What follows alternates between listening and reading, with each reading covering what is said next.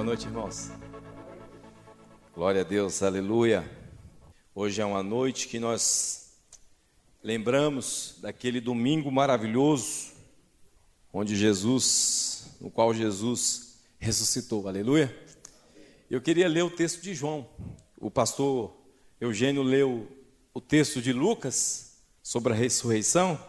Eu queria ler junto com vocês o texto de João. Está escrito em João 20. João capítulo 20. É maravilhoso ler sobre a ressurreição de Jesus. Aleluia. Diz assim a palavra do Senhor: No primeiro dia da semana, Maria Madalena foi ao sepulcro de madrugada, sendo ainda escuro, e viu que a pedra estava revolvida. Então correu e foi ter com Simão Pedro e com um outro discípulo, a quem Jesus amava, e disse-lhes: Tiraram do sepulcro o Senhor e não sabemos onde o puseram. Saiu, pois, Pedro e o outro discípulo e foram ao sepulcro. Ambos corriam juntos, mas o outro discípulo correu mais depressa que o Pedro e chegou primeiro ao sepulcro. E abaixando-se, viu os lençóis de linho, todavia não entrou. Então Simão Pedro, seguindo-os, chegou e entrou no sepulcro. Ele também viu os lençóis, e o lençol e o lenço que estivera sobre a cabeça de Jesus e que não estava com os lençóis, mas deixado num lugar à parte. Então entrou também um outro discípulo que chegara primeiro ao sepulcro e viu e creu, pois ainda não tinham compreendido a Escritura, que era necessário ressuscitar ele dentre os mortos. E voltaram os discípulos outra vez para casa. Versículo 11 diz: Maria, entretanto, permanecia junto à entrada do túmulo, chorando. Enquanto chorava, baixou-se e olhou para dentro do túmulo e viu dois anjos vestidos de branco, sentados onde o corpo de Jesus fora posto, um à cabeceira e o outro aos, aos pés. Então eles lhe perguntaram: Mulher, por que choras? Ela lhes respondeu: Porque levaram o meu senhor e não sei onde puseram. Tendo dito isso, voltou-se para trás e viu Jesus em pé, mas não reconheceu que era Jesus. Perguntou-lhe Jesus: Mulher, por que choras? A quem procuras? Ela, supondo ser ele o jardineiro, respondeu: Senhor, se tu tiraste, dize-me é, onde o puseste, e eu, eu o levarei. Disse-lhe Jesus: Maria. Ela, voltando-se, lhe disse em hebraico: Rabone, que quer dizer mestre. Amém. Meu Deus, muito obrigado, Senhor. Que coisa linda, Senhor. Que coisas, que experiência maravilhosa, Deus eterno. E nós queremos falar sobre isso nessa noite. Senhor, nos ajude em nome de Jesus. Amém. É com muita humildade, muita, muita, muito cuidado que quero falar sobre isso. Mas esse dia de domingo, aquele domingo de manhã, sem sombra de dúvidas, era o, o, o dia mais importante toda a história da humanidade. Aquele era o dia, eu imagino, gente, eu queria convidar vocês nessa noite a, a, a gente se transportar para aquele dia, aquela madrugada, aquela manhã que estava saindo. Aquela manhã era a manhã mais linda de toda a história, era a manhã mais importante, era o ápice, era o apogeu de tudo que Deus fez em todo o tempo, a promessa se concretizando, a morte sendo vencida e, a, e Deus pro, proporcionando a salvação a todos nós. Aquela manhã sem, singela era a manhã mais importante de todas as eras. Simples assim. Eu imagino, eu fico assim, pensando, quando leio esse texto, eu fico imaginando como devia estar o mundo espiritual, gente. Como devia estar rondando o mundo espiritual, os anjos, os, os, os demônios, aquela, todo mundo correndo. Pra, você percebe que na leitura a gente vê que todo mundo está correndo. Maria Madalena sai no pinote. Depois Pedro e João saem correndo. Está todo mundo assim meio agitado, porque o mundo espiritual estava agitado. Era é a manhã mais importante da história. E eu queria, nessa, nessa noite, tantas coisas para aprender nesse texto. A gente pode, podia discorrer sobre várias coisas, mas eu observei algumas coisas que podem ser aplicadas às nossas vidas e à vida da igreja nesses dias. Eu queria, nesse texto, a gente percebe algumas coisas que, que se aplicam a nós, que se aplicam ao nosso momento, que se aplicam à nossa era, nessa noite tão, eh, nessa manhã tão importante e para nossas vidas também. A primeira coisa que eu vejo é no versículo 2, quando ele fala assim: Então correu e foi ter com Simão Pedro e com outro discípulo a quem Jesus amava, que era João. O cara é simplesmente assim, né? Eu acho que era o mais alto elogio da história. O, o discípulo a quem Jesus amava. Eu quero declarar sobre a tua vida: você é aquele a quem Jesus ama demais. Você é querido do Senhor, você é queridinho de Deus, você é chegado do Senhor. É, é nessa, é nessa pegada que João nos começa. É muito lindo. Aqui ele, ele falava, ele me ama. Essa convicção de ser amado de Deus é, é, é, profunda demais, gente. Tem muita gente se afundando na vida, na tristeza, se entregando a, a, situações horrendas, porque não se considera amado de Deus. Isso é um princípio básico. Nós somos amados do Senhor. Quero declarar sobre a tua vida: não importa o que você fez, não importa, importa que tá, em qual situação você esteja hoje, eu quero declarar: o Senhor te ama e está fechado nisso. Está fechado. Ele te ama demais. Olha, a, qualquer ação de, de, retorno a Deus, Ele responde com o braço aberto. A, a, qualquer ação de Deus, nossa, que a gente fala assim: oh, peraí, eu vou me levantar que nem um filho pródigo e quero voltar a Deus. Ele recebe a gente com um anel no dedo, uma roupa de festa e uma festança, irmãos. Esse é o carinho, o carinho de Deus, esse é o caráter do Senhor sobre as nossas vidas. Ele nos ama. Ele quer sempre nos receber. Toda vez que a gente está mancada, Ele está pronto a nos receber com muita festa e muita alegria muita alegria. Então, esse discípulo amado, você nota que Maria Madalena veio correndo para contar. Lá em Lucas, como o pastor leu, tava, na realidade era Maria Madalena, Maria mãe de Tiago, Joana e as demais. Era uma galera, uma galera. Foi lá, foi lá no sepulcro, viu que o sepulcro estava aberto e a galera saiu correndo. Está escrita a palavra, saiu correndo para contar para João. E quando, e, e Lucas, tá, vocês leram, e Lucas fala uma coisa muito interessante, ele fala assim, que Pedro e João e os outros lá acharam que elas estavam delirando e não acreditaram nelas. O principal foco desse, desse começo, desse dia tão glorioso, o que nos impacta nesse momento é a incredulidade. É a incredulidade, a falta de fé naquele momento. E às vezes a gente, diante Diante do poder de Deus, diante da glória do Senhor, nós temos agido com incredulidade. É interessante que em nenhum momento, em nenhum momento, eu fico, eu fico aqui, é, é, com meus, é com meus botões aqui que eu fico pensando. Nenhum momento, quando Jesus falava que ia morrer e ressuscitar o terceiro dia, os discípulos perguntaram assim: Jesus, tá bom, você vai ressuscitar o terceiro dia, e onde a gente vai te encontrar? Ninguém parou para pensar nisso. Ninguém perguntou, Jesus, onde eu vou te encontrar quando você ressuscitar? A pegada é tão, tão esquisita. Uma vez contaram uma história, pastor Eugênio, que estava tendo uma seca numa região, e a igreja resolveu orar para vir chuva. Fizeram um jejum, oração o dia inteiro. E clamar a Deus, clamar a Deus, e começou a trovejar, vinha aquela chuva. De repente, todo mundo na porta da igreja, vendo aquela chuva alegre, e uma menininha saca um guarda-chuva e vai para a casa dela. Era a única que levou o guarda-chuva. Era a única que realmente estava crendo. Na realidade, Jesus estava falando, eu vou ressuscitar o povo. oh, como é aí, João? Você vai sentar à direita ou estou à esquerda? À esquerda de Jesus. Na realidade, a incredulidade nos leva sempre ao sepulcro. Na realidade, eu penso assim que se Jesus falasse assim, se Jesus pensasse, é, é, eles vão crer. Então eu vou estar, sabe aonde? Eu vou ressuscitar, eu vou para Betânia, para casa dos meus amigos, lá para a casa de Lázaro, lá para a casa de Maria e para Marta, eles são meus chegados. Os discípulos podiam ter pensado: olha, Jesus vai ressuscitar, o primeiro lugar que ele vai, vai para o Mar da Galileia, ele ama o Mar da Galileia. Lá ele realizou tantos milagres, fez tantas coisas interessantes. Jesus ressuscitou, quem sabe Pedro podia ter falado, ele foi para Caná. Onde ele fez o primeiro milagre dele, ele quer rememorar, vamos lá para Caná. Vamos fazer o seguinte, vamos dividir, são doze. Três para um lado, três vamos, nós vamos encontrar, menos o sepulcro. Se você for analisar o, o lugar onde os discípulos não deveriam ir, era no sepulcro. A fé, a fé nos leva à vida, a incredulidade nos leva à morte. A fé nos leva a ver o impossível. A incredulidade nos, nos mostra a circunstância, o sepulcro. Sempre nos leva para o sepulcro. Sempre nos leva para a morte. Ao passo que, que a fé nos leva para ver aquilo que ainda não existe. Nesses dias, meu irmão, a igreja precisa se levantar em fé, mais do que nunca. Nós vivemos a, a, a, um tempo muito difícil.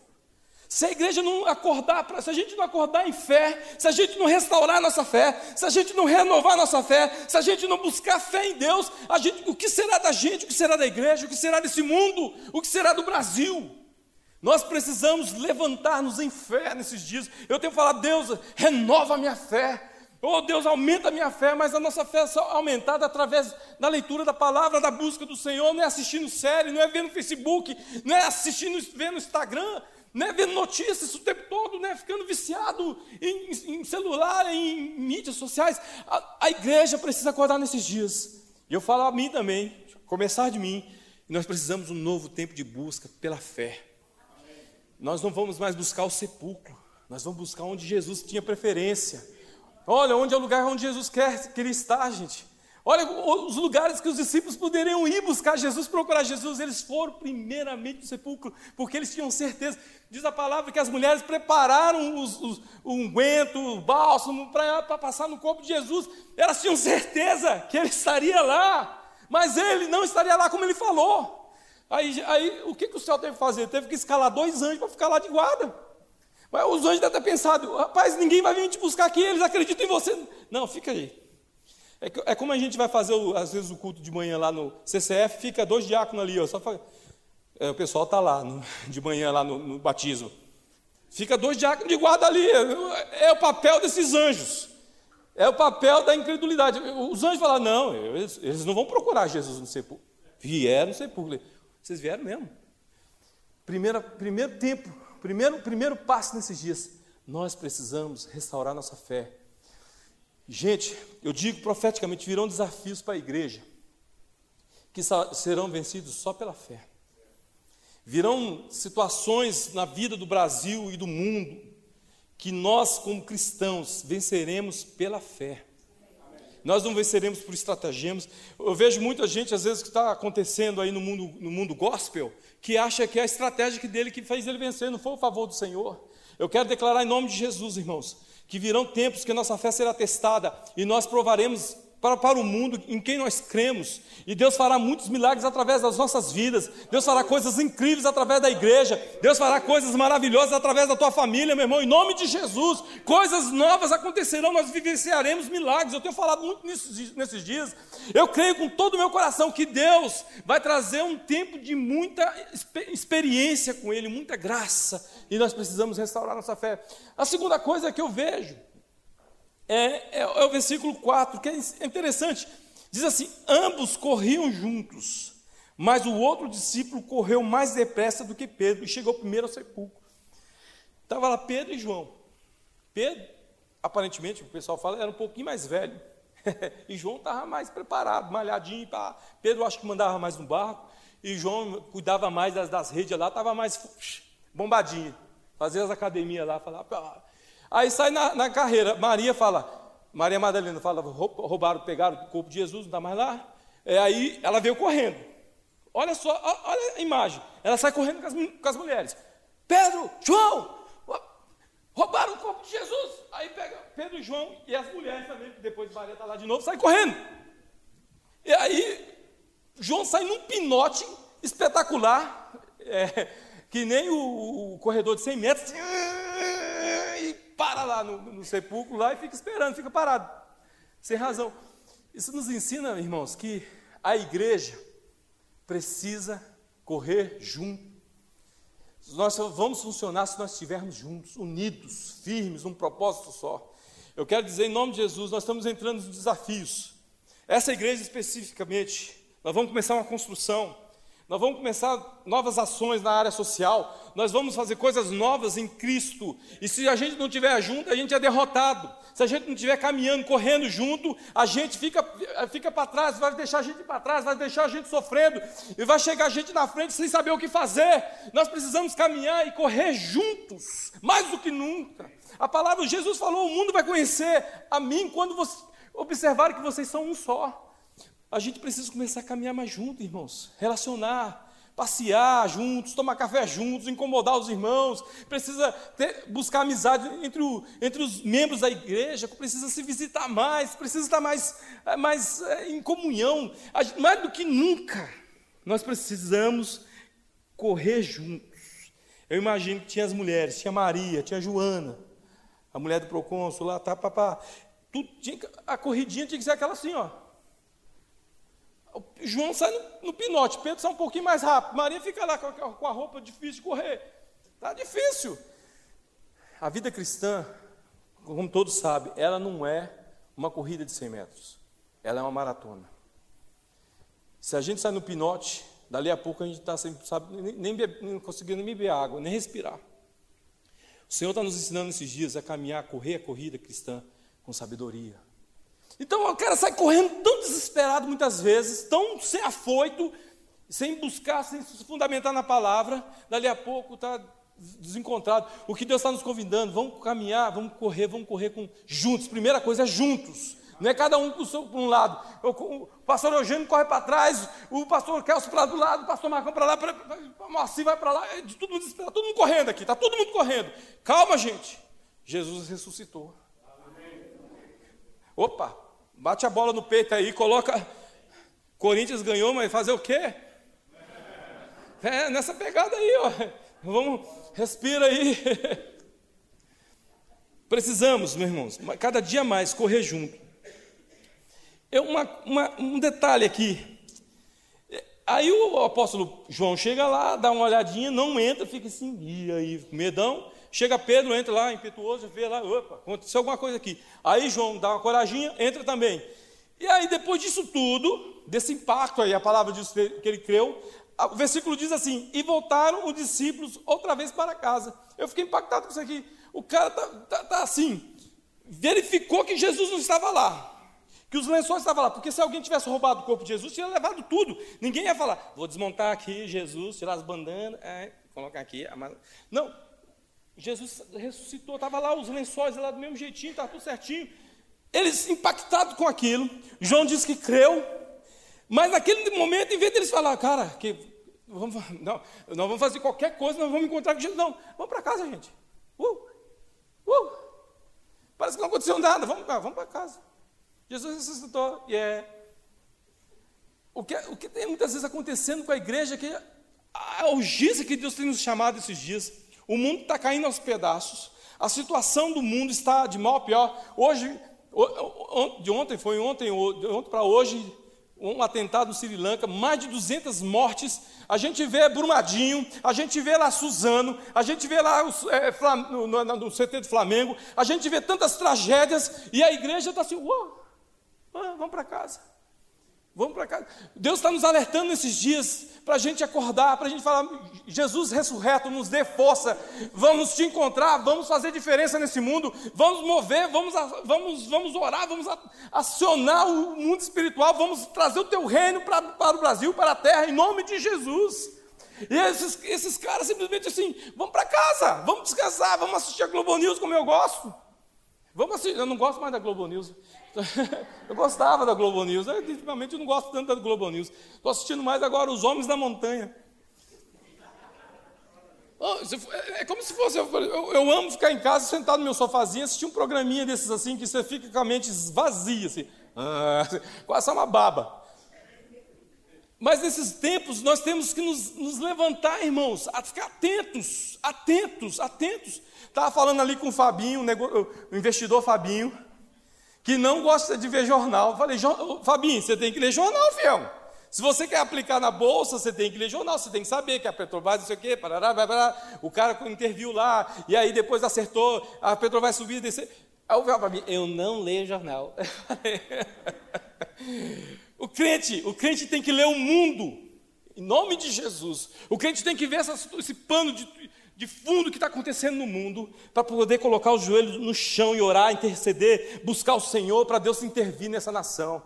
O crente tem que estar de olho nas notícias, tem que estar de olho no jornal, tem que estar de olho no que está acontecendo para poder interceder, orar e clamar ao Senhor para um avivamento, para uma mudança, para uma mudança de história do Brasil, em nome de Jesus. O crente tem que estar de olho e ouvido aberto, porque pelo que Deus está clamando, pelo que Deus está fazendo.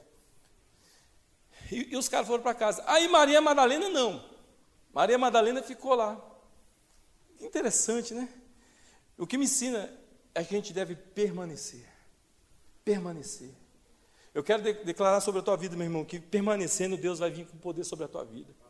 Talvez você tenha falado nesses dias, Deus tem, não tem me escutado.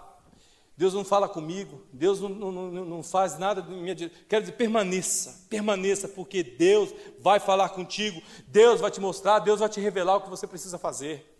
Tem muita gente falando, olha, Paulinho, eu não, não ouço Deus. Eu falo, meu irmão, entra na fila. entra na fila da perseverança. Entra na fila da, da, da fidelidade. Mesmo quando nada se move, você continua firme, confiando, Deus está comigo. Mesmo quando parece um silêncio profético na tua vida, um silêncio que você clama a Deus e Deus parece você só escuta seus pensamentos. Deus está escutando, Deus está te respondendo, Deus está fazendo algo e você tem que permanecer ali na porta ali. Você tem que ficar que nem Maria Madalena. Eu não estou entendendo o que está acontecendo. Ele ressuscitou, alguém pegou o corpo dele. Tá Ela estava naquela angústia, naquela ansiedade. Eu, mas eu quero permanecer, eu quero saber onde vai chegar essa situação. Irmãos, tem muita gente desistindo no meio do caminho. Tem muita gente desistindo no momento que Deus vai derramar a bênção. O cara, ah, tá, demorou demais. Vai embora. Eu quero declarar sobre a tua vida a bênção da permanência. De você, não importa o que acontecer, você está firme, você está lá vigiante, vigilante. Meu Deus, eu não importa o que aconteça na minha vida, uma coisa eu faço, eu fico firme na tua presença. Talvez as coisas estão balançando, talvez as coisas estão acontecendo, as tristezas estão vindo, as notícias ruins estão vindo, mas você tem que permanecer no Senhor, porque Ele te ajudará, Ele te fortalecerá em nome de Jesus. Agora, o versículo 15, para mim, é o versículo mais, mais intenso aqui, irmãos. Porque chega ali naquele momento perguntou-lhe Jesus: mulher, por que choras? Olha que, que essa, essa, é uma pergunta muito forte. Por, por que você está chorando? Qual o motivo do seu choro? Eu sei que tem muita gente chorando nas madrugadas. Eu sei que tem gente chorando durante o dia. Jesus te pergunta por que você chora. Eu sei que tem situações na nossa vida que a gente tem que chorar mesmo. Eu já tive situações na minha vida que a única coisa que eu podia fazer era chorar, e chorar, e chorar de, de com força. E a Maria sabe que quando eu choro de com força é para assustar. É para chamar os paramédicos. Chame os paramédicos, o Paulo está chorando. Ah, mas está morrendo. Mas tem momento na nossa vida que a gente tem que chorar.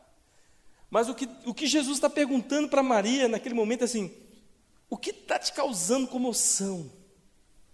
Será que é a perda de um amigo, no caso dele, um, um mestre, um, uma pessoa que dava assistência a ela, que dava atenção para ela? Ou algo maior está te trazendo essa comoção? O que está trazendo emoção para nós nesses dias? O que está nos fazendo chorar? Será que a gente está chorando pelas nossas mazelas? Será que o único choro nosso é pelas nossas dificuldades? Ou será que nós estamos chorando pelas, pelos abortos? Nós estamos chorando pela situação social do Brasil? Será que nós estamos chorando pelas, pela, pelas, pelas tragédias que estão acontecendo? Será que nós estamos chorando pela, pelas prostitutas? Será que nós estamos chorando pela, pela situação do mundo hoje? Será que nossas lágrimas estão correndo para alguma coisa importante nesses dias? Será que a gente está tá se movendo? Será que nosso coração está ficando peludinho? Será que o nosso coração está ficando durinho? Será que nada mais tira o nosso, o no, nossas lágrimas espirituais? Será que a gente não está percebendo? Eu fico, eu, eu, eu fico preocupado comigo muitas vezes. Quando você vê uma situação dessa, por exemplo, aquela, aquela morte daqueles jovens lá na, na, na Boate Kiss. Meu Deus, eu cheguei em casa, eu era líder de jovens na época, eu acho que era 2010, se eu não me engano, 2013. E eu pego a notícia, duzentos e tantos jovens morreram na boate. E eu parei naquele momento e eu percebi que as lágrimas não vieram. Eu falei, meu Deus, uma notícia dessa e eu não estou aqui, pá. E eu comecei a falar, meu Deus, quebrando meu coração. Eu não posso ver uma notícia dessa e não me quebrantar, não chorar, não sentir. E ali, por misericórdia do Espírito Santo, ele foi gerando ali. Eu comecei a orar pela família daquelas pessoas. E comecei a sentir a presença de Deus, e meu Deus, consola, só o Senhor pode consolar. E aqueles jovens, como que estado que eles morreram? Qual foi a situação que eles morreram? Meu Deus, o que a gente pode fazer para essa juventude? Como o Brasil está caminhando, como esses jovens estão caminhando, uma onda de suicídio vindo sobre os jovens e adolescentes, como nunca, irmãos. E a gente precisa começar a colocar lágrimas nos olhos, começar a interceder por esses jovens, começar a clamar pelo Brasil, pelos jovens do Brasil, pelos adolescentes do Brasil. O, o, o rapaz aqui estava, o pastor Marquinhos estava pregando. Nós, a minha preocupação não é nem essa geração, é a que virá, que a geração que virá, meu Deus, o que vai acontecer se essa geração está tumultuada? Imagina do que virá. E a gente tem que começar a orar, a clamar. A gente tem que começar a, clamar pela situação do, do, do, movimento abortista. Meu Deus, que história é essa? Como que pode, irmão? A, gente, a igreja precisa chorar. Por que você está chorando? Será que você só chora pelas suas dificuldades? Será que Deus vai começar a colocar uma comoção, um espírito de intercedor? Você vai colocar, se colocar na brecha pelo país? Eu falo isso para mim também, irmãos. Não é o momento de Deus nos levantar como intercessores dessa nação, intercessores dessa cidade que está sofrendo também, intercessores desse estado. Será que Deus não está levantando essa igreja para fazer, levantar um clamor para que o avivamento venha sobre as igrejas que estão amortecidas? Será que não é o momento da igreja se levantar em intercessão e clamor profundo pela salvação da nossa nação, pela salvação dos jovens, salvação de anciãos? Por que choras? Por que choras? A gente tem que se perguntar, de vez em quando eu me pergunto, meu, meu Deus, que coração duro é esse? Que escuta uma notícia dessa e não faz uma reflexão. Uma notícia de 207 cristãos assassinados. Uma, uma notícia, vem um vendaval sobre beira. O que, que eu posso fazer? Eu estou chorando, eu estou impactado, eu estou sentindo o que o céu, o que está entristecendo o céu nesses dias, irmãos. A gente tem que buscar esse, essa, essa, essa visão, o que entristece o céu, porque se entristece o céu, tem que entristecer meu coração também. O que alegra o céu, o que alegra o céu, alegra o meu coração também. E aí Jesus faz outra pergunta profunda: A quem procuras? A quem procuras? Quem nós temos procurado nesses dias? Essa é uma é pergunta muito importante para nós. Será que nós temos procurado em Jesus um mágico? Será que nós temos procurado em Jesus um Papai Noel? Será que nós temos procurado em Jesus apenas um filósofo? Apenas um mestre? Apenas um, um profeta? Quem é Jesus? A quem você procura? Essa pergunta é importante. Imagine na Coreia. Imagine na Coreia. Na Coreia do Norte. Se um cara é cristão, ele tem que saber quem é Cristo de verdade. Porque é nessa, sobre, a, sobre essa fé, sobre essa rocha, ele vai entregar a vida dele e da família dele. Você vai ver algum cristão na Síria, algum cristão no Oriente Médio, se, em quem ele crê, quem é Jesus para ele, porque dependendo de quem é Jesus para ele, ele entrega a vida dele. Se Jesus é apenas um profeta, ele fala: não, pode deixar quieto, eu, eu, eu nego e está feito. Agora, se Jesus é o Rei dos Reis, Senhor dos Senhores, aquele que era, que é e há de vir, ele entrega tudo, ele, ele, ele, ele entrega sua vida, entrega os seus bens, entrega os seus negócios, ele, ele, ele permite qualquer coisa para não negar a fé em Cristo Jesus. Gente, Está vindo situações que a gente vai ter que se posicionar como cristão de verdade. E a gente vai ter que se firmar como cristão de verdade. Se Jesus é apenas um conceito para nós, se Jesus é apenas um filósofo para nós, se Jesus é apenas algo é, interessante, com palavras bonitinhas, a gente vai se perder. Mas se Jesus ele é o nosso Salvador, nosso Senhor, nosso Remidor, nosso Redentor, tudo muda de foco. A gente enfrenta qualquer luta, qualquer parada, a gente enfrenta qualquer situação em nome de Jesus.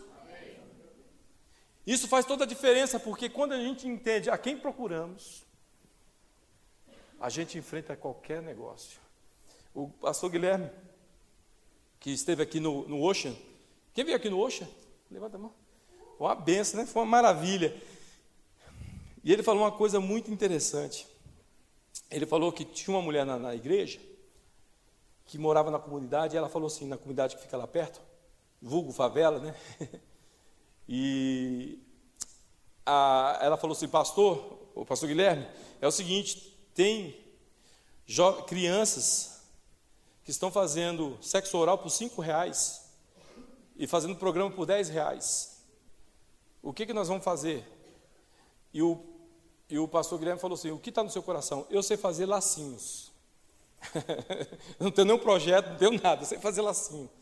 E ela foi, reuniu, então, está uma sala aqui, você faz lacinho com essas crianças. Olha só o negócio. O que, que aconteceu? Ela, essa senhora começou a fazer lacinhos, lacinho de cabeça. E aí foi traindo. Hoje tem mais de 60 pessoas nesse projeto. Eles vendem shopping, vendem na, na, nas vendas lá, na, em lugar de grife, e está tirando as crianças da prostituição. A quem procuramos? Jesus, ele provavelmente não está em alguns ambientes que nós estamos. Jesus está justamente com as pessoas que a gente. É nesse lugar, nessa favela que Jesus vai estar. A quem procuramos? Onde ele está? Eles estão nos lugares onde a gente não quer estar. Eu ouço tanta gente falando, eu vou para os Estados Unidos, eu vou para a Europa, eu vou morar, não sei o quê. É muito bem, o sonho vai, vai mesmo, benção, mas está no momento da gente perguntar, Jesus, aonde eu devo procurar o Senhor em outro país se eu tenho vontade de fazer um, um, um trabalho desse, um negócio desse? Porque aonde você for, meu irmão, você vai operar nos milagres, você vai fazer coisas importantes para o reino dos céus e você vai trazer muitos para a salvação. Aonde você for, aonde Deus te enviar, talvez não seja em Nova York, talvez seja lá em Beira, talvez seja lá em Moçambique, talvez seja na Europa mesmo, num lugar bem diferente do que você esperava. Mas é importante a gente saber o que procuramos. O que procuramos nesses dias? A igreja precisa se levantar e saber quem é Jesus. E é interessante ler o próprio, o próprio, o próprio é, apóstolo João, lá em Apocalipse 7. Ele, fala, ele, ele, ele vê a adoração do céu. Ele diz lá no, no, versículo 9, capítulo 7: Depois dessas coisas vi eis grande multidão que ninguém podia enumerar, e todas as nações, tribos, povos e línguas em pé diante do trono e diante do cordeiro, vestidos de vestiduras brancas, com palmas nas mãos, e clamavam em grande voz, dizendo: Ao nosso Deus, que se assenta no trono, e ao cordeiro pertence a salvação.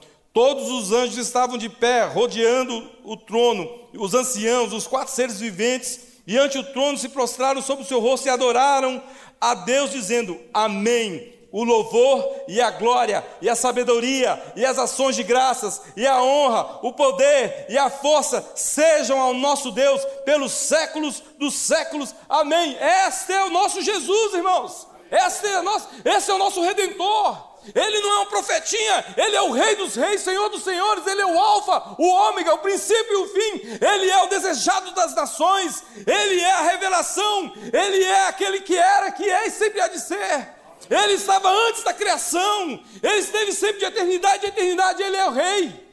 Ele é o Senhor. Esta é visão que Cristo quer nos apresentar nesses dias. A visão do Cristo ressurreto, poderoso, o leão da tribo de Judá. Oh, meu irmão, é nesses dias que nós temos que caminhar em poder, a igreja caminhar em poder, sabendo que à nossa frente está o Rei dos Reis, o nosso grande, o nosso grande Senhor. É, e a igreja não precisa temer mais nada, porque nós sabemos o nosso futuro. Quem é Jesus? A quem procuras? A quem você procura? A quem você tem procurado nesses dias? A quem você tem, por que você tem chorado nesses dias? Como você tem corrido nesses dias? Desesperado? Como você tem sustentado a tua fé nesses dias? É desafiador. Eu, tô, eu, eu, eu novamente eu falo, falo com, com muita humildade essa palavra, irmãos.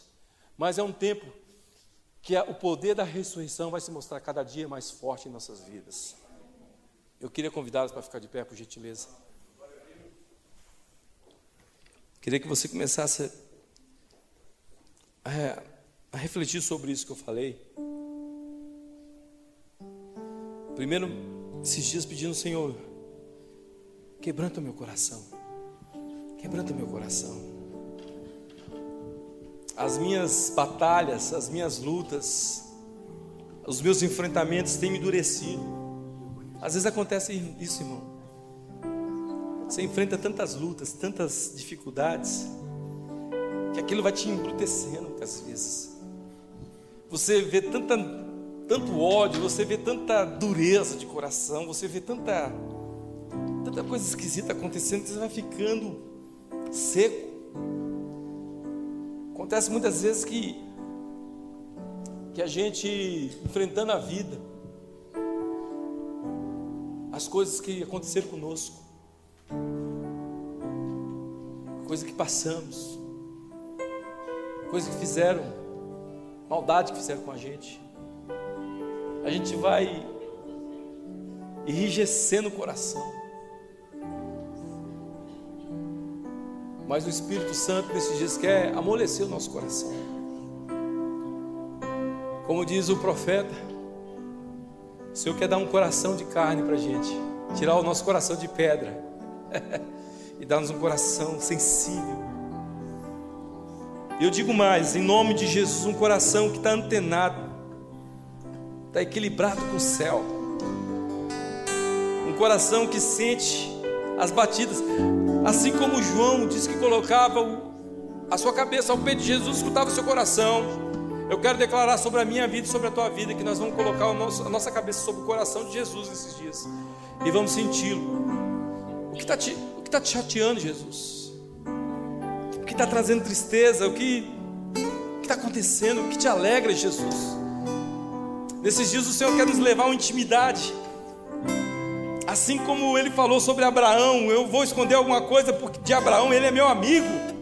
Eu quero declarar essa amizade entre Deus e você nesses dias, irmãos, em nome de Jesus. Deus revelando coisas para você. Deus revelando preocupações do coração dele para você. E você trazendo uma intercessão mais poderosa, mais intensa. Uma intercessão mais calibrada com o céu. E a tua intercessão vai ser poderosa, vai ser uma bomba no arraial do inimigo, em nome de Jesus. A minha primeira oração nesse, dessa noite é: Senhor, amolece o nosso coração. Venha trazer sensibilidade a nós, Pai amado, em nome de Jesus. Venha trazer Oh Deus, uma sensibilidade espiritual, um ouvido atento, um olhar, Senhor, aberto, Senhor, em nome de Jesus. Tira de nós, Pai amado, todo egoísmo nojento, Pai amado. Tira de nós toda, toda, toda preocupação conosco mesmo, excessiva, Senhor. E coloca-nos em Deus, em nome de Jesus, na linha de frente mesmo, Deus eterno. Nós queremos batalhar as suas batalhas, Deus. Nós queremos lutar as tuas guerras, Senhor. Oh Deus, em nome de Jesus, Pai amado, coloca lágrimas nos nossos olhos por essa geração. Coloca lágrimas nos nossos olhos, Senhor, por esse país, Deus eterno, em nome de Jesus. Coloca lágrimas nos, no, nos nossos olhos pelos refugiados, Deus eterno. Que a gente não se conforme com nenhuma situação, que a gente não, não volte para casa como nada tivesse acontecido que a gente não chegue na nossa casa, Senhor, como se nada tivesse acontecido, mas, ó Senhor, em nome de Jesus, começa a colocar sensibilidade, Senhor, nas nossas vidas. Oh Deus, em nome de Jesus. Eu também, Senhor, te peço em nome de Jesus, Pai amado, que a revelação do Cristo ressurreto, que a revelação do Cristo poderoso, que a revelação do Rei dos Reis, Senhor dos Senhores, que a revelação daquele que tem na sua coxa escrito Rei dos Reis, Senhor dos Senhores, aquele cujo manto está tinto de sangue, aquele cuja a boca com a sua palavra destruirá Satanás aquele que viverá para sempre, aquele que reinará para sempre. A revelação desse Jesus poderoso venha sobre as nossas vidas. Toda outra história, toda qualquer uma historinha, Senhor, desapareça do nosso coração, da nossa mente. Jesus não é um profetinha, Jesus não é um filósofo, Jesus não é uma influência boa. Jesus é o Senhor e Deus. Ele é o Rei. Ele é o Senhor, oh Deus eterno, as constelações se abrirão, como diz o Salmo 18. Oh, levantai, ó porta, as vossas cabeças, levantai-vos, ó portais eternos, para que entre o Rei da Glória. Quem é o Rei da Glória? O Senhor dos Exércitos, Ele é o Rei da Glória. Oh, Deus, que essa revelação venha sobre o teu povo, sobre a minha vida, Senhor. Porque sobre essa revelação, Deus, sobre essa revelação, Deus, nós enfrentaremos qualquer batalha sem, a, sem, a, sem ir para trás, Senhor, mas indo para frente, Deus eterno com a revelação do Cristo poderoso, nós podemos olhar para frente com confiança, com, com certeza, Senhor. Oh Deus, traz essa revelação para a tua igreja, Deus, cada dia mais. Do Jesus maravilhoso, do Jesus glorioso. daquele que era, que é e há de vir. Oh, riquezas, honra, sabedoria, ações de graça pertencem a Ele. Oh, os anciãos, os 24 seres viventes, os 24 anciãos, os quatro seres viventes, e todos os povos, línguas, tribos e as nações Oh, se prostrarão diante de Cristo Jesus, todo joelho se dobrará e toda língua confessará que Jesus Cristo é o Senhor. Ele é o Senhor. Ele é o Senhor dessa igreja. Ele é o Senhor da minha vida. Ele é o Senhor da minha casa. Ele é o Senhor do Brasil. Ele é o Rei das nações. Essa revelação, Senhor, venha profundamente, dissipando toda incredulidade nesses dias dissipando, Senhor, toda palavra contrária nesses dias. Oh, a revelação do Cristo ressurreto venha com poder sobre as nossas mentes, tirando todo o sofisma, todo engana, enganamento, toda enganação, Senhor, em nome de Jesus. Eu declaro mentes cativas aos pés de Jesus Cristo, mentes abertas para Cristo fechadas para, ensinamentos errados em nome de Jesus. Oh, Oh, você pode dizer, Senhor, eu te amo. Você pode dizer, Jesus, eu te amo. Você pode adorar o Senhor ressurreto. Você pode falar, Jesus Cristo, tu és tudo para mim. Jesus, tu és o digno de honra, de glória, de majestade. Tu és digno de adoração. Tu és digno toda glória, de todo louvor, de toda exaltação. Tu és aquele poderoso Rei. Tu és o nosso amado. Tu és o Deus poderoso. Tu és o Alfa, o Ômega, o princípio e o fim. Tu és Senhor és a nossa fortaleza, nosso abrigo, nosso refúgio. Tu és a nossa força, Tu és o nosso escudo e proteção. Tu és a alegria, Senhor, Tu és a sabedoria. Tu és Jesus tudo, Senhor. Oh, Jesus, Tu és, Tu eras desde o princípio, e o Verbo se fez carne e habitou entre nós, cheio de graça e de verdade. E vimos a Sua glória como a glória do unigênito do Pai. Ele é o, o Rei da criação, Ele é o Senhor poderoso. Adoramos, te exaltamos, te bendizemos, te glorificamos, Senhor. Tu és digno.